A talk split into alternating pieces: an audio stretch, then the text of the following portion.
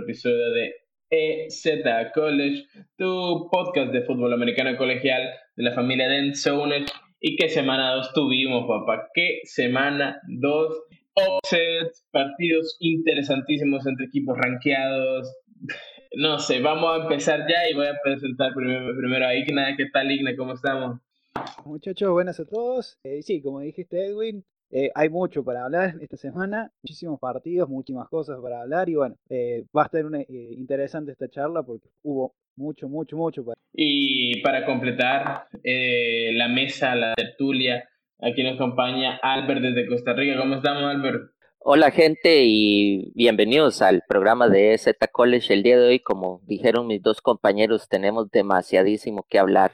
Así que de ahí, a darle átomos, pura vida.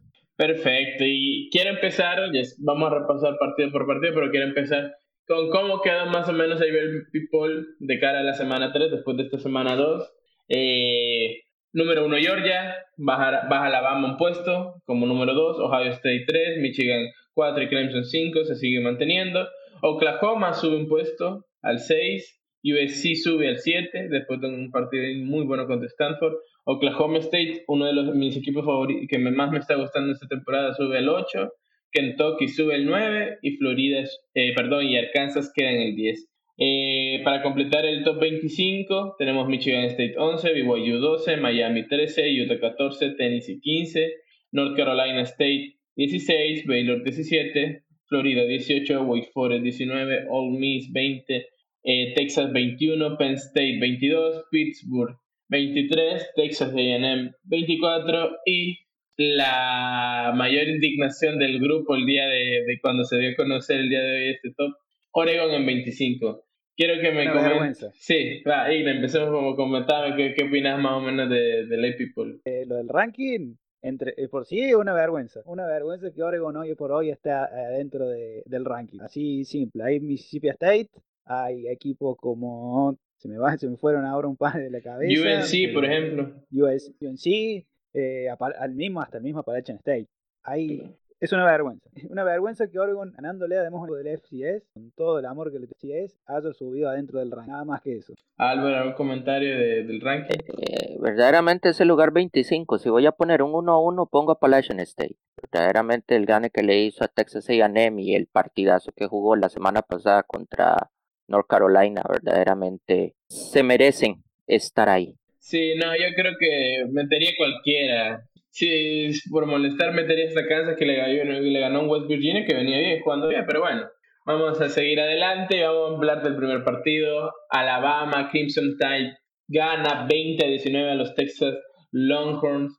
Partido importante. Eh, Alabama como el número uno de la nación eh, llegaba a este partido. Bryce Young Creo que tuvo un partido muy correcto. Para empezar, quiero denotar una cosa que no me gustó para nada. La línea ofensiva de Alabama, creo que el año pasado se vio mal y que a Bryce eh, con Georgia en la final nacional se vio y gran parte de la temporada. Y siento que también en este partido contra Texas, si no fuera por la destreza de, de Bryce Young, su habilidad para salir pocket eh, por su propio pie, hubiera sido mucho más castigado, como lo fue también los corebacks de, Texas, ¿no? Que ahí eh, vio, ahí la lesión de Edwards, él estuvo comentando, yo no, no pude ver ese pedazo del partido, pero no sé si nos quieres comentar un poco también de, de la lesión de los QBs y, todo lo de Texas. Sí, como, como venías diciendo, fue un partido o sea, muy cerrado. O sea, de por sí creo que Texas hace mucho que no, no veía jugar a Texas en tan buen nivel. Eh, yo como hincha del LSU recuerdo el partido que le ganamos en 19, que fue un partidazo. Desde ahí nunca vi un nivel tan bueno de Texas, al menos en un partido. Se veía bien Texas. Ewart se veía, la verdad se lo vio muy, pero vio con el college.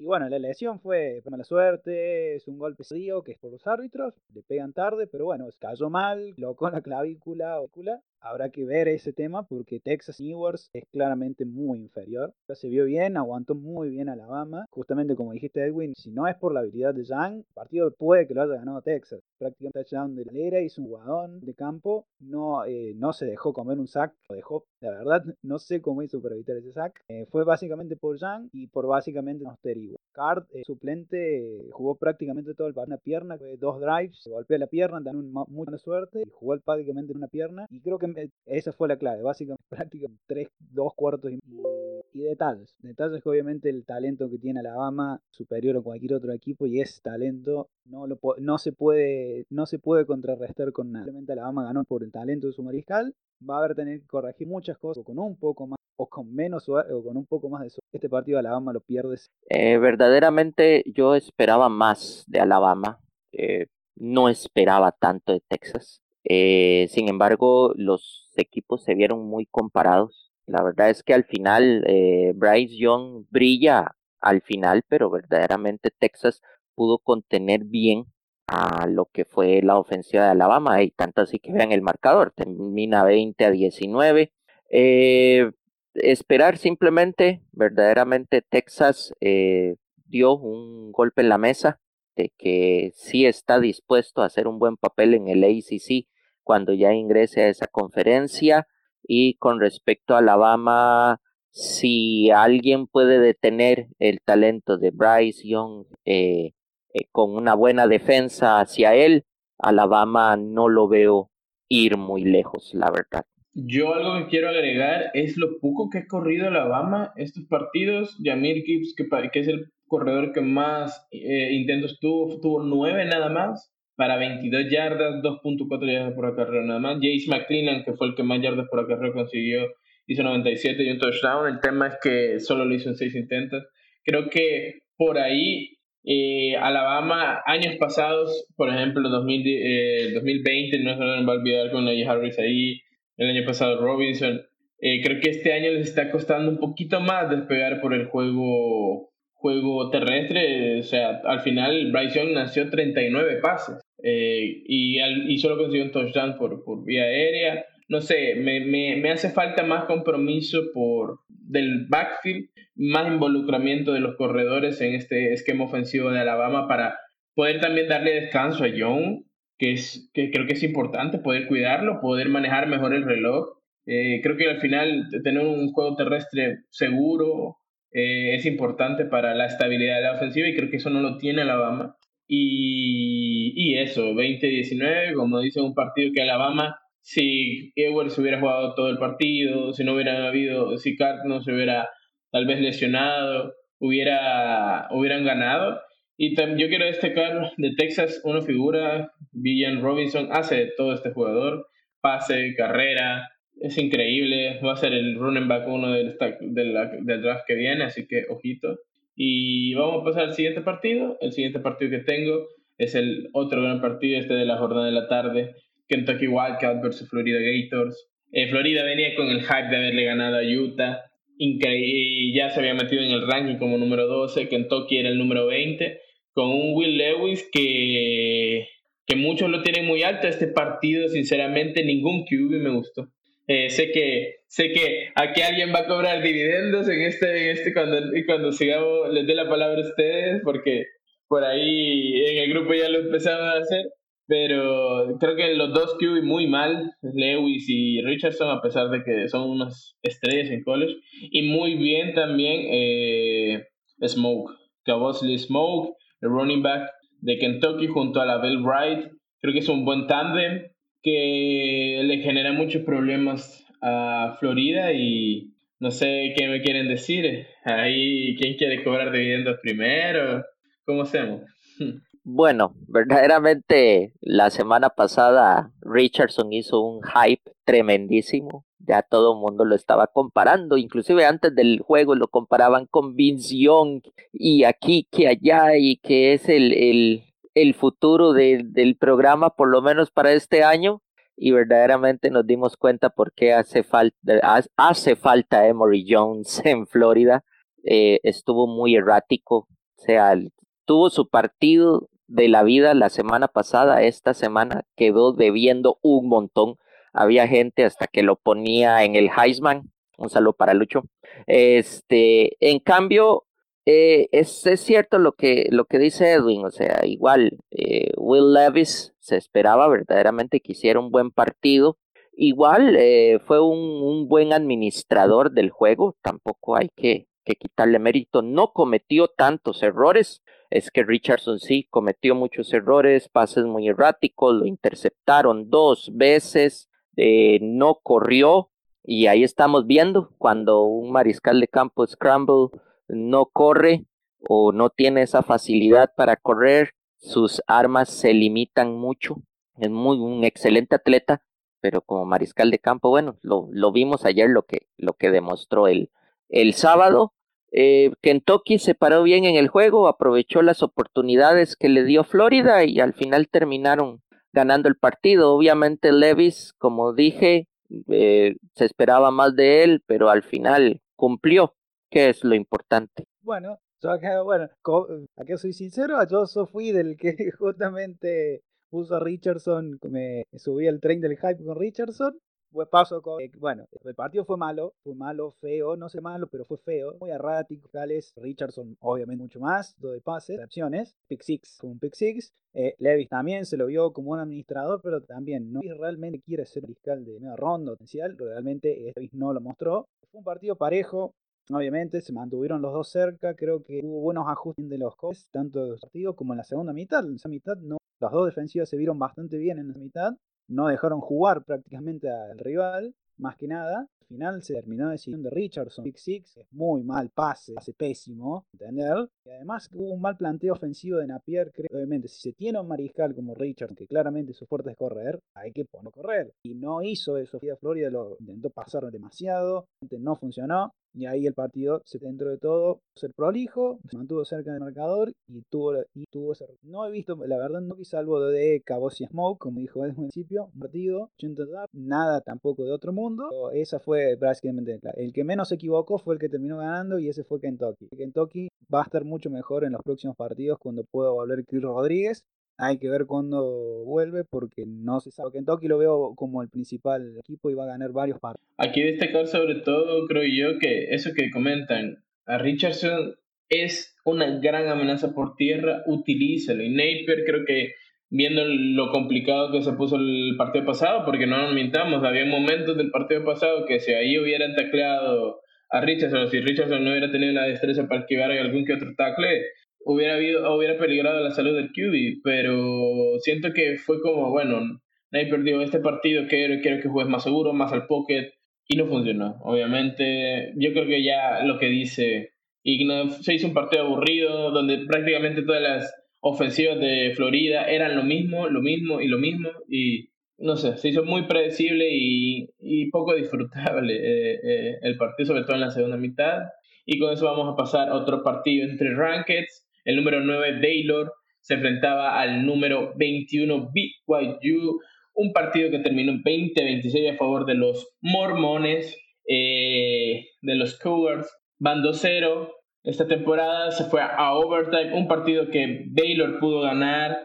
Eh, el pateador, como ha pasado en prácticamente todos los partidos de college este, este, este inicio de temporada, los pateadores cerrando muchos goles de campo. Eh, y que yo quiero destacar sobre todo a el trabajo de Jerome Hall, el QB de, de BYU. Creo que como, como comentaban de, de Levis, es muy buen administrador. Creo que sabe dónde mandar el pase. No me parece tampoco espectacular ni que tenga una gran mecánica ni un gran brazo, pero creo que hizo lo que se debería hacer. Y también destacar la defensa de, de los Cougars que dejaron a Blake Shapen solo a un touchdown, 137 yardas. El juego terrestre, aunque vemos que son 152 yardas totales de Baylor, al final solo son 2.9 por acarreo. Creo que en general la defensa de BYU estuvo muy bien. Y un partido cerrado, un partido bonito y que, que creo que va a repercutir mucho. Estaba, yo estaba hablando en el grupo que siento que el inicio de temporada de los equipos que estaban en el top 10 o por ahí no me había terminado de convencer, más allá de Georgia, Michigan, por ahí. Y creo que eh, con, con, esto se ve también que Baylor no, no está muy arriba de un equipo como BYU. Creo que el top 10 de este año no, no hay una gran diferencia como, este, como años pasados y se refleja en partidos como este. Bueno, verdaderamente estamos viendo un enfrentamiento entre dos futuros rivales, ya que BYU se espera que llegue a la Big 12 y lo que son equipos como BYU, como Baylor y como Utah son de, de filosofía de mucho trabajo en equipos. Son equipos que, que no tienen grandes estrellas, pero compensan esa, esa falta de, de, talento cuatro o cinco estrellas con un trabajo en equipo muy férreo. Verdaderamente Baylor y BYU se vieron muy comparados, y tanto así que terminan en, en overtime. Al final siento que por la defensiva de BYU ese, y que dieron ese poquito más, eh, hicieron que al final eh, pudieran detener a Baylor y que al final pudieran llevarse el partido en overtime. Pero al final los, los dos equipos muy, muy, muy comparados. Eh, y como les digo, por esa misma filosofía, ¿verdad? De verdaderamente tratar de, de fortalecer lo que es el, el, el juego por tierra y que con la gente que se tiene, hacer lo que se puede. Bueno, eh, sumado a lo que, bueno, los comentarios que, que vienen diciendo, eh, sí, fue un partido creo que similares, ¿sabes? Por sí. Eh, buenas defensivas, ataques que no son tan verticales, tan potentes. Eh, creo que terminó ganando el equipo que mejor pudo distribuir su juego ofensivo. Eh, claramente Hall lo pudo hacer. Un yarda, un touchdown, 23. Nada espectacular lo de Hall, pero, pero bueno, lo suficiente para ganar por una anotación, obviamente fue en overtime, pero bueno, BYU hizo de todo, correcto, es un equipo, no, es como Utah, creo que es similar a un equipo de Utah, justamente ambos son del mismo estado, estrellas, grandes luces, es más un conjunto que una individualidad. Inclusive veo bastante calendario de BYU y me recuerda mucho los Cincinnati el año pasado, no digo que vaya a llegar a playoff, pero no veo bastante posible que pueda llegar a ganar todos los partidos, porque no va a entrar en playoff. Como dijo Edwin, eh, sumado a la diferencia, va a estar muy parejo en los partidos que haya duelos entre ranqueados, porque no se vea ningún equipo salvo Georgia, Ohio State por encima de la media. Claro, y con esto vamos a pasar al otro partido de entre ranqueados, creo que es el último ya de la, de la jornada. Por cierto, Baylor BYU fue el primer offset que vamos a hablar hoy. Vamos a hablar otros más. No se preocupen que estuvimos llenos de offset. Pero vamos a terminar con, los, con el enfrentamiento de ranqueadas entre Tennessee eh, Volunteers versus Pittsburgh Panthers. Eh, gana el equipo de Tennessee eh, 34-27. Pittsburgh que venía a ganar ese partido increíble del Backyard Bowl el jueves pasado contra eh, West Virginia. Tennessee que arrancó bien también la temporada contra un equipo más flojo. Y este partido, quiero decir que Hendon, Hooker, el QB de Tennessee, ha tenido mucho hype. He visto gente que, que le gusta más o menos. Otro, eh, otro dual QB que puede salir a ganar mucho por tierra, también gana mucho por, eh, también puede pasar. Creo que tuvo un gran partido, quizá el porcentaje de completos no está bien porque son 27 completos de 42 intentos, pero logró 325 yardas, dos pases de touchdown, cero intercepciones, un partido bastante prolijo de, de Hooker que me gustó, me gustó, en serio me gustó bastante. Y del otro lado, un Kedon, Kedon Slovis que, que me dejó de ver, creo que jugó peor que su partido contra West Virginia, menos no fue menos productivo. Ya Pittsburgh había dicho que iban a, eh, que el, el Narduzzi, creo que se llama el, head coach, no me, acuerdo, no me acuerdo bien el nombre, que le gustaba más correr y así hicieron, corrieron mucho más, 39 eh, acarreos en total, pero no tenían a su, a su corredor número uno, Hammond, si no, estoy, si no me recuerdo mal. Así que a Abanicanda, Abanicanda, el nombre, nombre tuvo que hacerse cargo de la mayoría de esos, de esos intentos de acarreo, lo hizo bien, 154 yardas, 6.2 yardas por acarreo, un touchdown pero fue, fue, no fue suficiente para el potencial ofensivo que tenía eh, Tennessee y obviamente la defensa de Pittsburgh, ya lo vimos contra West Virginia, no es tan sólida, es una defensa que, que tiene bastantes huecos y que creo que este año no, no vamos a ver, por lo menos con este arranque de temporada, difícil ver a Pittsburgh volver a ser campeones de la ACC. Mira, cuando uno va a tener una filosofía en donde le va a dar prioridad a la carrera, tenés que tener una defensiva fuerte. ¿Por qué? Porque al, al, jugar más con la carrera se vuelve el, juego muy lento y en la ofensiva se vuelve una ofensiva relativamente lenta, ¿verdad? Entonces necesitas una defensiva fuerte para poder darle la mayor posibilidad, al mayor tiempo posible, el balón a tu equipo ofensivo. Eh, lamentablemente Pittsburgh no tiene esa defensiva que, que se espera. Se ve que verdaderamente, obviamente, jugaron o le dieron eh, mucha fuerza a lo que fue el, el, acarreo y se refleja, ¿verdad? Aún así, Kieron Slovis, eh, no, verdaderamente, eh, y lo mencioné la semana pasada, un mariscal de campo que vino de más a menos, eh, no está cumpliendo las, las, las expectativas, ¿verdad? Que se esperaban de Pittsburgh, más de que ellos dejaron ir a un tal Kenny Pickett, ¿verdad? Que ahora está en la NFL. Eh, siento que va a ser una temporada larga para los Panthers y con respecto al otro lado, este de Hiron Hooker y Tennessee en sí aprovecharon todas esas oportunidades que le dio la, defensa de Pittsburgh. A pesar de todo, igual Tennessee eh, baja los, la fuerza al final o baja el, ritmo al final y eso le dio oportunidad a, a, a, lo que fue Pittsburgh a empatar. Vean que en el cuarto cuarto termina el marcador del cuarto cuarto solo tres de Tennessee y diez de Pittsburgh, cuando prácticamente hey, habían, habían terminado con, con ventaja los otros tres cuartos anteriores, más, más que todo el segundo cuarto que metió 17 puntos eh, contra 7 de, de Pittsburgh. Entonces siento que Tennessee gana porque el rival no fue demasiado.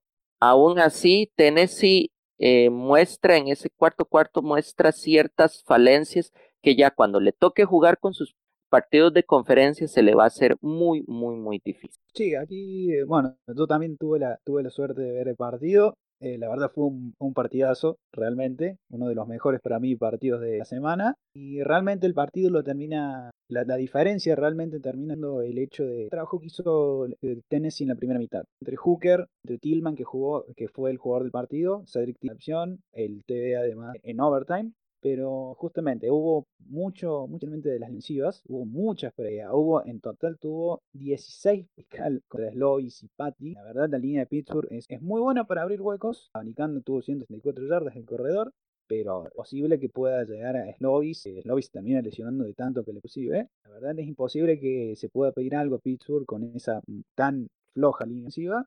Tennessee también tuvo sus errores, no pudo correr, no pudo establecer, por eso creo que la diferencia no amplia y que además se quedaron como Albert, levantaron 10 puntos, pero realmente creo que Tennessee va a estar, va, va a mejorar, creo que Tennessee le veo mucho potencial, mejora, varios no creo que realmente puedan llegar a pelearle de punta en promedio, pero sí lo veo al fin teniendo alguna chance de ir a algún bowl de año nuevo, probablemente, tal vez metiendo algún upset, seguramente va a estar bien, Pittsburgh, la verdad, como le digo, la línea, si la línea no mejora, Pittsburgh va a tener una mala temporada. Interesante lo del tema de las líneas ofensivas porque es algo creo que hemos visto prácticamente en la gran mayoría de partidos. Me sorprende, entiendo que es arranque de temporada, etcétera, etcétera, pero poca disciplina, poca integración entre las piezas de varias líneas ofensivas. Hablamos de Alabama, pero Texas también. Eh, hablamos ahorita de Pittsburgh. Te podría decir yo también West Virginia. Eh, prácticamente todos los partidos que, que, he visto se han notado líneas ofensivas flojas.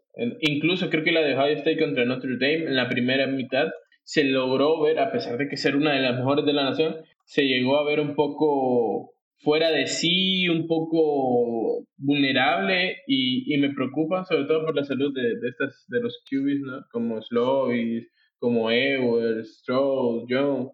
Entonces, importante recalcar eso.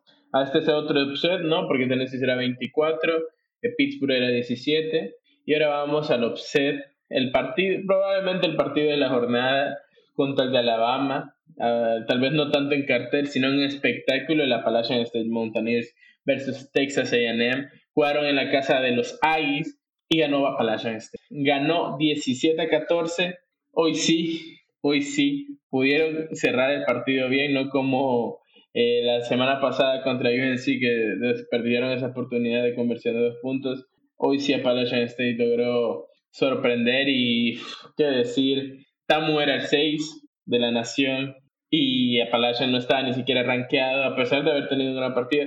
Pero es que el dúo de, aunque este partido se jugó prácticamente Cameron People Jones, normalmente juega Noel con él, eh, este partido lo jugó en Cameron People Jones como titular más que todo Y Chase Bryce creo que también hizo un buen trabajo a pesar de no pasar tanto. Creo que aseguró mucho el balón, pero lo que quiero destacar es lo inoperante de la ofensiva de Texas. O sea, la ofensiva de Texas AM teniendo a Devon Acne, a, a Smith que venía de haber hecho un buen partido, Haynes King. Haynes King hizo un partido horrible, horrible, pasó poco, 20, 20 veces, pero de esas 20 falló 7 eh, pases y no hizo tampoco un pase para más de 20 yardas. Eh, creo que, que, fue un partido que, donde ofensivamente se vio muy mal el equipo de Texas. Creo que no le podría competir muy probablemente la mayoría de equipos del SEC, que prácticamente son los lo que les queda en el calendario. Y muy, pinta muy mal. La defensa la vi un poco mejor. Eh, creo que hay por ahí consiguieron algún pass deflected. Eh, y tuvieron presiones al QB. Pero al final la, la, el deporte se gana anotando puntos. La defensiva no logró intercambios de balón tampoco para para decir, eh, para decir que, que, pues sí, pudieron anotar por, por su medio. Entonces todo, todo recayó en la ofensiva, que aparte eh, Leighton Robin y Evan Stewart pendieron fumbles, subieron intercambios de balón por ese lado a favor de Appalachian State. Entonces, no sé, un partido horrible de los Aggies que, cree, que para mí no deberían estar ni siquiera en el top del AP Poll hoy en día. Bueno, verdaderamente eh, Texas AM, como lo dijo Edwin, tuvo un partido horrible, o sea, verdaderamente. Y aún así obtuvieron 14 puntos porque un regreso de patada lograron anotar. Si no hubieran logrado eso, muy probablemente el partido hubiera terminado 17-7. Igual del otro lado, Appalachian State fue un, fue un juego muy reservado, tampoco fue que, que se tiraron tanto a la ofensiva como, con, con North Carolina, simplemente llevaron un juego eh, lento, pasivo, eh, Texas AM con el talento que tiene y lo forzado que tiene que hacer, verdaderamente no, no fue que llevaron un juego pasivo, fue un juego deplorable.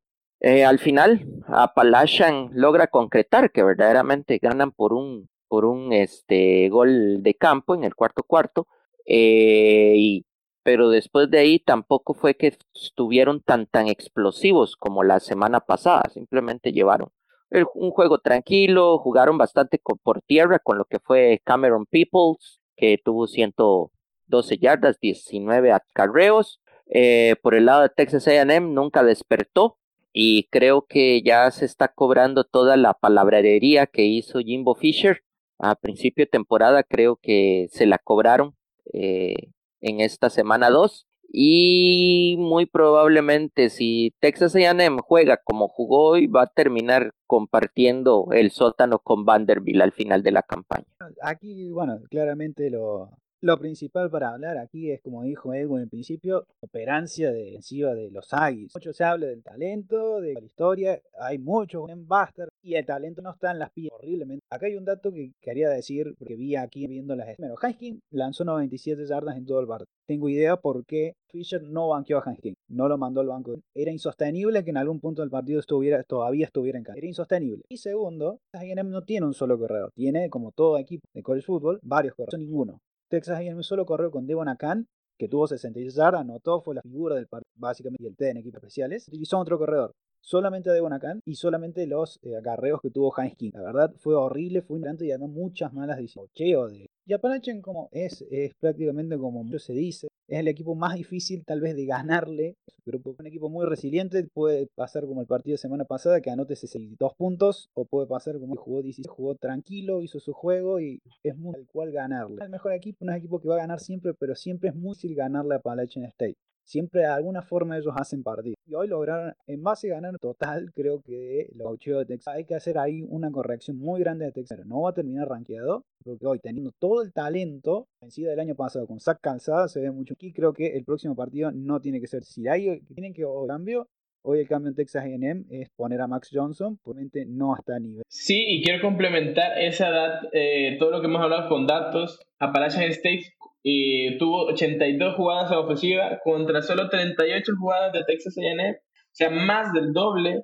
Eh, Appalachian tuvo 22 primeros downs y Texas A&M solo tuvo 9, más del doble. Y otro dato que creo que es increíble, el tiempo de posesión, 41 minutos con 29 segundos Appalachian State, 18 minutos con 17 segundos Texas A&M. Estamos hablando que la defensiva quizás pudo sostener más. Por ejemplo, el primer cuarto se fueron 0 a 0 ambos equipos, pero con todo el tiempo que tuvo Appalachian State también la defensiva se fue cansando. Yo creo que la defensiva de Texas A&M puede tener cierto, cierto, tiene cierto talento, obviamente, y jugó mucho mejor que su ofensiva y si tal vez hubieran tenido el tiempo de descanso por ahí, si quizás no te hubieran hecho touchdown la ofensiva, pero te hubiera eh, puesto, eh, hubiera conseguido un par de goles de campo, este partido hubiera terminado de manera distinta. El problema no es que la ofensiva sea totalmente mala, es que si hubiera sido un poquito mejor, te digo, hubiera tenido cinco minutos más de posesión, hubiera conseguido cuatro o seis primeros downs más. O sea, te estamos hablando que con un poquito más, un mínimo, el, el, equipo pudo haber, haber ganado el partido, porque tampoco fue que fue una masacre. Entonces creo que eso también deja aún más sabor de boca para mí, saber que la ofensiva tiene números tan ridículos contra un equipo que no estaba rankeado desde el grupo 5 contra el número 6 de la nación. O sea, me parece ridículo el resultado, más allá de la diferencia del marcador, sino la diferencia entre ofensivas. Y, y creo que Jimbo Fisher va a enfrentar eh, bastantes críticas por esto, porque creo que también muy, muy culpa del, del sistema, ¿no? Lo que está pasando eh, en el equipo de los Aggies, eh, otro offset, by the way, y vamos a continuar con otro offset a un equipo de rankeado, Houston Cougars contra Texas Tech Red Raiders. Partido que terminó 30-33 a favor de Texas Tech. Houston otra vez se fue a overtime. La, la semana pasada lo ganó contra UTSA, UTSA. Hoy lo perdió, hoy le tocó perder.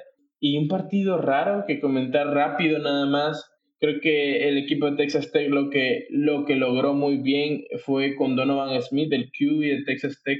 Creo que nadie lo teníamos en los libros o en, o en pensando que podría ser un QB interesante. Le metió 351 yardas, dos touchdowns en 36 pases completos de 58 intentos, intentos a Houston y preocupante, ¿no? Estábamos hablando que también la parte alta con la parte baja del ranking no hay mucha diferencia. Estamos viendo también cómo los un ranked pueden ganarle equipos de rankeados. Eh, me parece que está siendo muy difícil y no sé, ¿qué, ¿qué opinan sobre un poco este partido o algo que mencionar?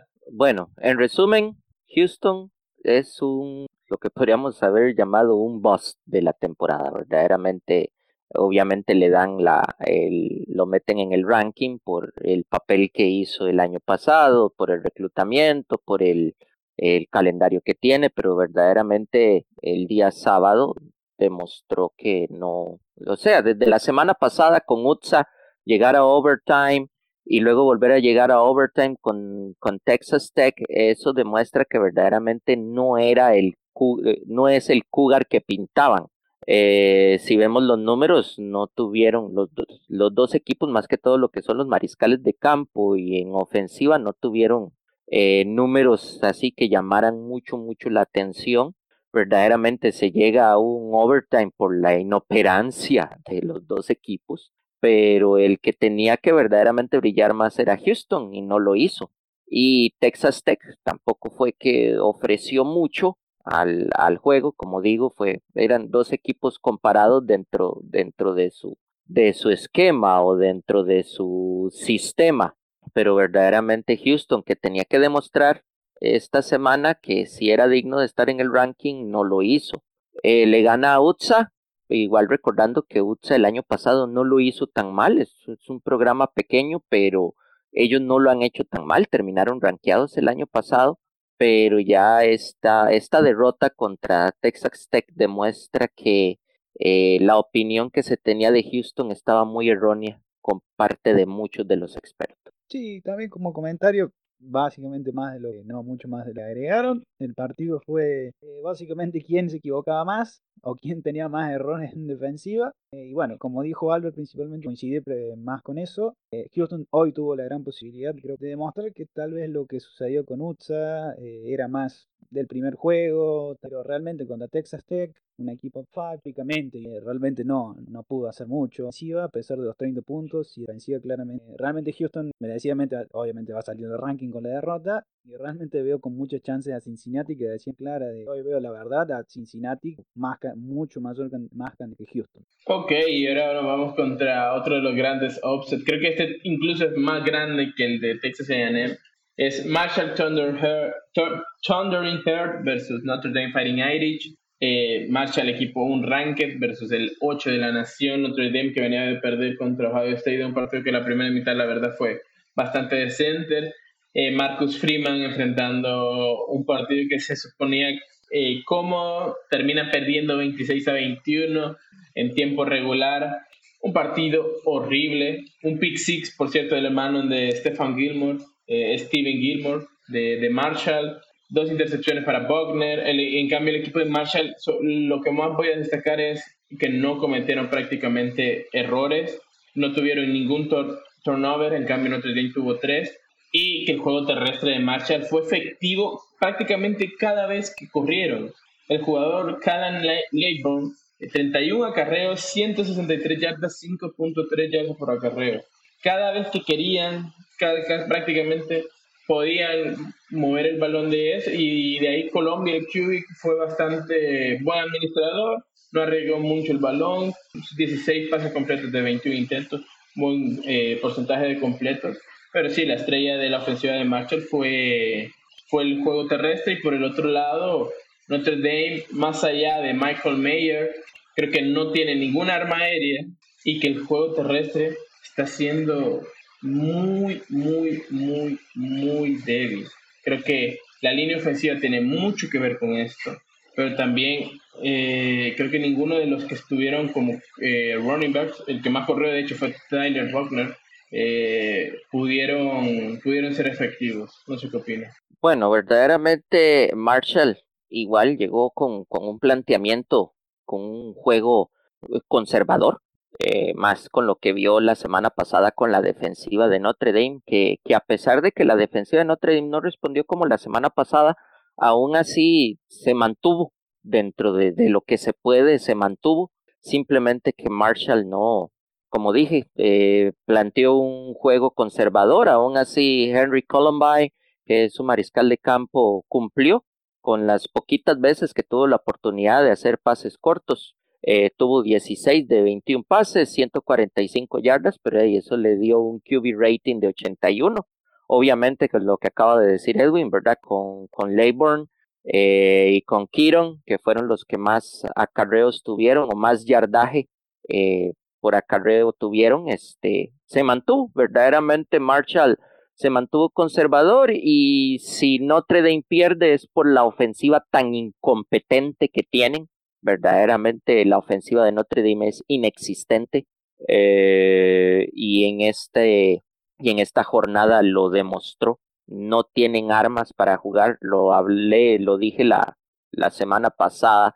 Si, hubieran, si tuvieran un corredor un poquito más competente, si tuvieran un receptor un poquito más competente, si tuvieran un mariscal un poquito más competente, muy probablemente le hubieran ganado a Ohio State eh, la semana pasada y en esta semana eh, lo, lo, poquito de competente que presentaron eh, la semana anterior en ofensiva en este en esta semana fue completamente nula y va a ser una temporada muy muy larga para los Fighting Irish definitivamente. Bueno, este era uno de los partidos que realmente lo, no lo vi, digamos, todo el partido, pero sí quería hablar porque vi prácticamente todo.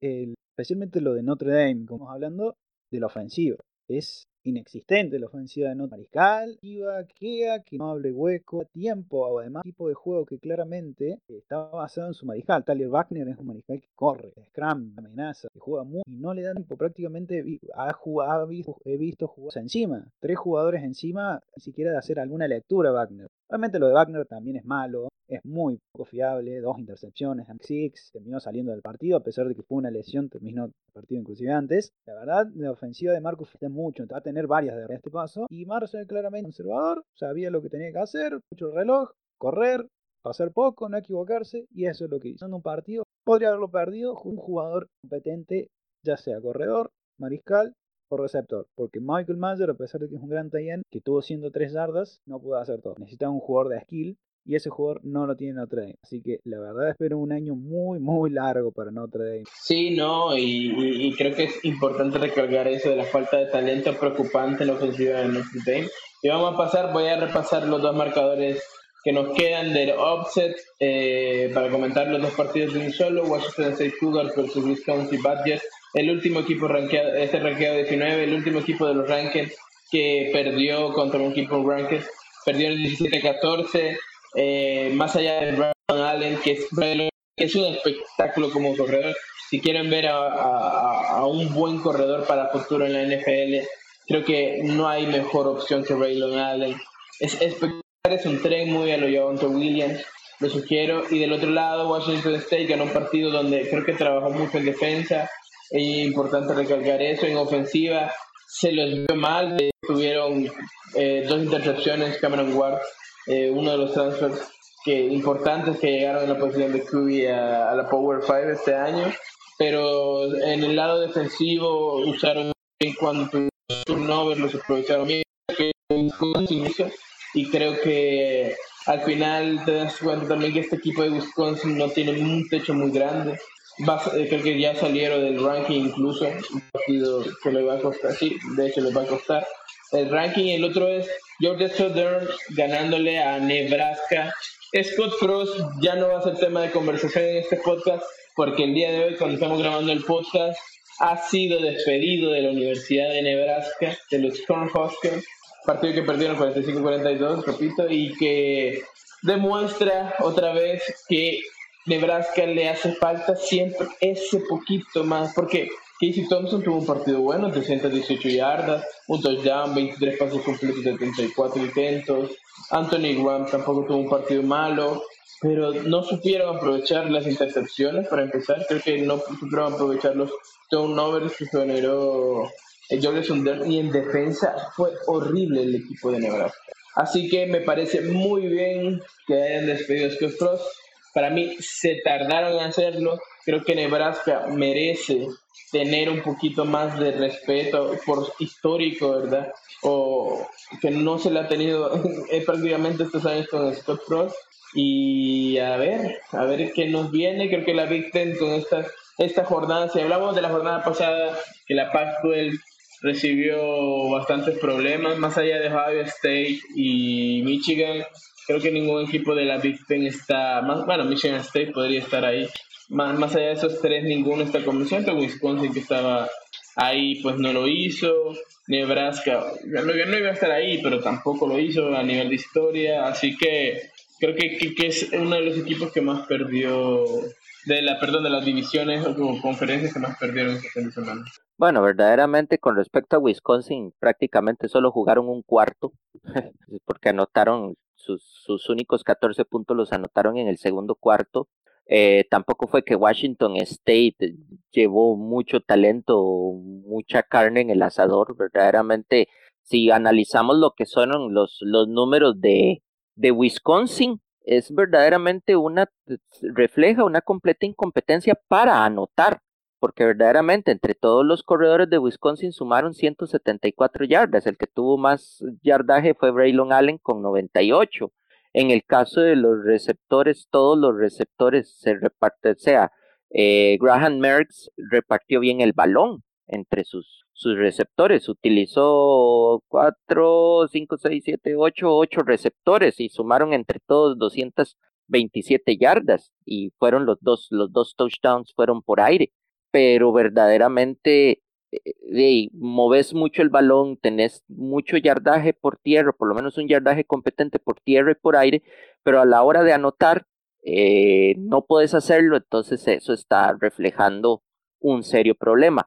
Del lado de Washington, simplemente aprovecharon, aprovecharon esa falta de, de anotación de, de Wisconsin y ellos anotaron un poquito más, que fue simplemente un gol de campo más pero fue más que todo por, por una, una ofensiva, las famosas ofensivas de tanto nadar para morir en la orilla, verdaderamente. Y con respecto a Nebraska y Scott Frost, verdaderamente ayer cuando se terminó el juego, y con esa derrota era algo que ya se veía venir verdaderamente. A pesar de todo, yo estuve viendo el, el, el, eh, los highlights del juego y aún así en Nebraska no se vio mal, pero igual estaban jugando contra Georgia, Southern.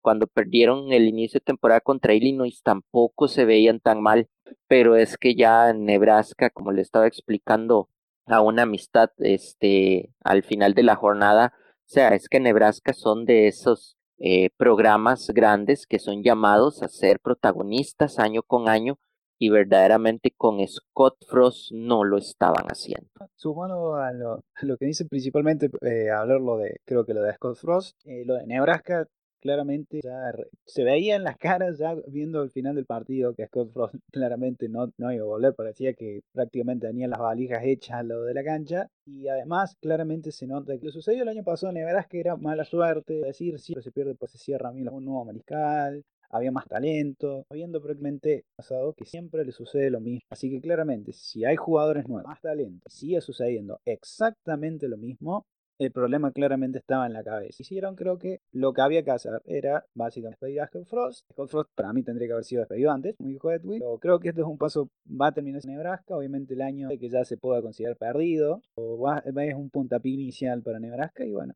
dar la oportunidad el año que Sí, y para cerrar, que este podcast se ha hecho largo, pero es que creo que nos quedan resultados para comentar. Decir que Ohio, Michigan y Clemson, que completan el top 5 eh, con Georgia y Alabama, ganaron equipos sencillos, equipos fáciles. Oklahoma se ve muy bien. Creo que hay que destacar dos partidos, eh, que es el USC Stanford ganándole 41 a 28 a USC con un partido de Caleb Williams. Y Jordan Addison también espectacular. Creo que de estos partidos o de la, de la jornada, Jordan Addison y Marvin Harrison Jr. fueron los, los receptores que más disfruté, que los vi más dominantes. Eh, y el otro partido que quiero hablar es el Arizona State versus Oklahoma State, el 11. Oklahoma State muy bien, Spencer Sanders bien. Creo que el equipo de Oklahoma State por ahí, ojito que se va a llevar con esta caída de Baylor contra BYU, es el primero que queda de la Big 12. Por ahí solo quedan, creo yo, entre él y Oklahoma para ver quién se podría llevar la, la conferencia, pero muy bien el equipo de Oklahoma a pesar de haber perdido a, al coordinador defensivo, ¿no? Y quiero yo hablar del Kansas West Virginia. Kansas gana 2-0, de, tiene, gana el partido de Virginia eh, contra West Virginia en, en overtime. Primera vez desde el 2008 que el equipo de Kansas gana dos partidos o empieza 2-0 su temporada. JT Daniels muy bien. La verdad es que JT Daniels lo vimos contra Pittsburgh, lo vimos eh, contra Kansas. Es un gran QB pero es que le pegan mucho, le están pegando mucho. Y creo yo que Daisy Daniel, si no hubiera sido por aquella lesión horrible en USC y no haber, y haberse lesionado cuando tuvo la oportunidad el año pasado con Georgia, hubiéramos hablado de, de un gran QB o de un QB potencial NFL, que creo que aún lo puede llegar a tener, pero se, se, se, ve bastante difícil. No sé si quieren hablar de algún otro resultado, aún quedan partidos, por ejemplo, el Iowa, Iowa State, no sé si, quieren comentar algo por ahí que vieron el fin. Bueno, yo eh, por mi parte eh, quiero hablar acerca del partido Arkansas-South Carolina. Verdaderamente fue un, partido eh, interesante. Igual Spencer Rattler, otro, otro mariscal de campo de que se esperaba mucho. la verdad ha, ha, venido a menos. con respecto a KJ Jefferson, es un mariscal de campo que Arkansas lo sabe utilizar bien, pero tampoco es un mariscal de campo elito, un mariscal de campo wow. Verdaderamente la fortaleza de Arkansas es el juego por tierra, se ve en el partido. Eh, y obviamente eh, KJ Jefferson, las pocas veces que manda el pase, en ese aspecto sí se lo alabo. Verdaderamente encuentra siempre a alguien, a alguien libre para, para poder pasar pero verdaderamente la fuerza de Arkansas es el juego por tierra y si algún equipo logra detener ese, ese juego por tierra y fuerza más a Jefferson a lanzar, verdaderamente eh, van a tener a, a, Arkansas en la bolsa, por lo menos a lo que se ha visto en estos últimos dos juegos. Otro aspecto a descatacar sería la participación para mí, el mariscal de campo de la semana, y era el, el, equipo que esperaba ver la semana pasada, fue Ohio State. Ohio State le gana 45 a 12 a Arkansas State. Yo sé que tal vez Arkansas State no es un rival muy, muy, muy fuerte, pero ha estado en, en su conferencia en el grupo 5, a veces ha tenido partidos interesantes y ha tenido triunfos interesantes. Eh, pero en el día de, de, ayer, en el sábado, eh, CJ Stroud tuvo un partidazo. Henderson tuvo un partidazo que en esta ocasión ya ponen a Henderson a correr un poquito más.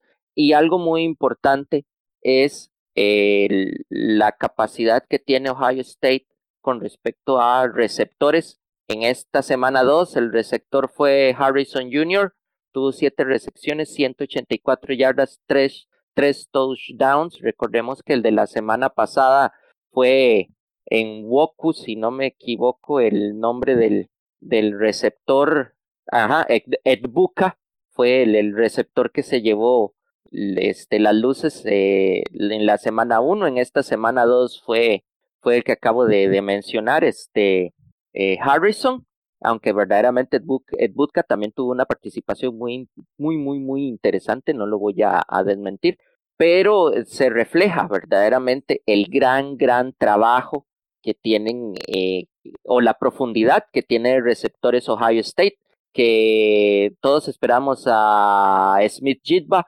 pero sin Smith Jitba hay un montón de gente atrás que puede sacar el juego. Y para terminar mi participación en, y lo que se ha visto en esta campaña, hay que tener cuidado con los equipos que vienen de la Sunbelt porque uno no sabe que puedan sacarse ya a Appalachian State se lleva un upset, ya Marshall se lleva un upset en esta semana 2. Creo que de los grupos 5 es la conferencia que hay que seguir. Bueno, para cerrar, digamos, dentro de los partidos que quedaron ahí en el tintero, quería hablar de tres principalmente, rápidamente, unidad. Pero primero le quería hablar del State, de Laura, el mañana hablar de Will Rogers y entender el mejor mariscal pasador hoy que obviamente lo favorece. Y bueno, justamente se vio eso en Roger. La verdad es un concierto ofensivo ver a Mississippi State jugar con Emily Raid. Sacaron muy bien el partido, la defensiva también del año. La verdad, Mississippi State debería para mí estar rankeado, lo merece. Y veo a Mississippi State simplemente, le pongo una que puede meter un que otro upset. Mississippi State ya está actuando de buena manera. Y Will Rogers para mí va a estar pasador mejores. El segundo partido que quería mencionar, gente, partido de Wake Forest, más por la cuestión de que volvió uno de mis mexicanos también favoritos, que es Sam Harman, que tuvo evolución que tenía en la sangre, no volvió, obviamente jugó contra Vanderbilt, sencilla, con sacarlo de A.T. Perry, pero Harman se lo vio perfecto y la verdad es, es el candidato para mí más que para cerrar como si es eh, la victoria de, de Incarnate World, que fue para mí un upset de ganándole a Nevada, 55-41 y especialmente destacar un partido que vi en los highlights que Cameron Ward mucho bastante pero la verdad, visto aquí, creo que un mariscal que también me ha gustado mucho, Lindsey Scott Jr., 6 yardas, el upset de los MFCS, uno de los que hubo, fue el de Incarnate World, y la verdad, muy buen partido. Increíble que llevamos más de una hora hablando, y creo que nos quedaron varios partidos, los de, el clásico de Iowa, Virginia versus Illinois, eh, Oregon State versus Fresno State. Creo que nos estamos dejando una cantidad de partidos, pero que fue una gran semana la verdad que yo recomiendo mucho si pueden ver algún partido, si pueden ver los highlights. Véanla, yo, yo disfruté bastante. Y vamos a, para cerrar solamente antes de no quiero recordar cuál es el top de esta semana ya de, la, para, de cara a la Week 3. Georgia, Alabama, Ohio State, Michigan, Clemson, Oklahoma, USC, Oklahoma State, Kentucky y Arkansas. Cuatro equipos del SEC, dos equipos del Big Ten, dos equipos del Big 12 un equipo del ACC y un equipo del PAC. Eh, interesante, creo yo, interesante un poco. Creo que los primeros cuatro estaban bastante claros, cuatro o cinco, pero me interesa ver, me, sorprendente ver Arkansas, por ejemplo, ahí, Kentucky también están arriba. Creo que son equipos que, que, que pueden dar ahí el susto en el SEC. De ahí USC que han dado muy bien, la gran esperanza de la Pac-12. Así que vamos a ver cómo, cómo avanza la temporada. Quiero agradecer, obviamente, a Albert por, y a Ikna por estar el día de hoy. Unas palabras para, para cerrar, Albert. No, verdaderamente esta semana 2 estuvo muy, muy interesante, muy, muy movida y, y por lo que mencionamos en este programa, más que todo vos, Edwin Ignacio también lo ha recalcado, eh, cualquiera, no importa si vos estás rankeado, puedes perder en cualquier momento, verdaderamente solo tal vez podríamos estar hablando del top 3 que hay en este momento, son como los más, los más seguros, eh, pero después de ahí, eh, cualquiera de esos equipos en un día más o menos pueden llegar a, perder y quedar fuera del, del ranking. Entonces hay que estar encima semana a semana a ver cómo se mueven esos números y cómo termina ese top 25 a final de temporada. Pura vida y hasta la próxima. Muchas gracias, Albert. Igna, unas palabras para despedir a la audiencia. Y cerrar básicamente por, con, con lo muy buena que fue esta semana y sumarme a lo que dice Albert, la verdad, mucho, mucho resultado sorpresivo, mucho partido demasiado para lo que a priori se pensaba. Y realmente la verdad da muchas ganas de verlo en la semana. Tal vez no hay tal parto partido pero sí, sí, la verdad puede haber un upset en cualquier momento y la verdad eso es lo, lo lindo que tiene el college football y bueno, para seguir otra semana más y como todas las semanas veremos si no nos equivocamos tanto en el próximo en las próximas pronósticos. Sí, creo que lo vamos a hablar en la previa de la semana 3 a mediados de semana, pero sí esta semana 2 va a ser difícil de superar en nivel de resultados. Creo que fue una locura de semana increíble. Yo estoy muy feliz, voy a seguirles trayendo actualizaciones de Kansas, la invicta Kansas, eh, futura campeona de la Big 12. Y con esto nos despedimos. Recuerden seguirnos en ensonos.net para seguir todas las noticias del college. Ahí vamos a estar subiendo notas de resumen también por si quieren leer un poquito más o compartirlos con alguien. Eh, los podcasts tanto en so, eh, College como el cuarto cuarto están en Spotify, en Sonus.ok en Instagram, en Sonus tanto en Twitter como en Facebook. Eh, la NFL también empezó, de hecho ahorita mismo se están jugando partidos. Eh, les sugiero el cuarto cuarto si les gusta mucho solo la NFL y igual seguirnos en Twitter porque ahí estamos haciendo el man to man y comentando lo mejor de cada partido. Así que muchas gracias por seguirnos, por eh, estar ahí y escucharnos. Hasta la próxima.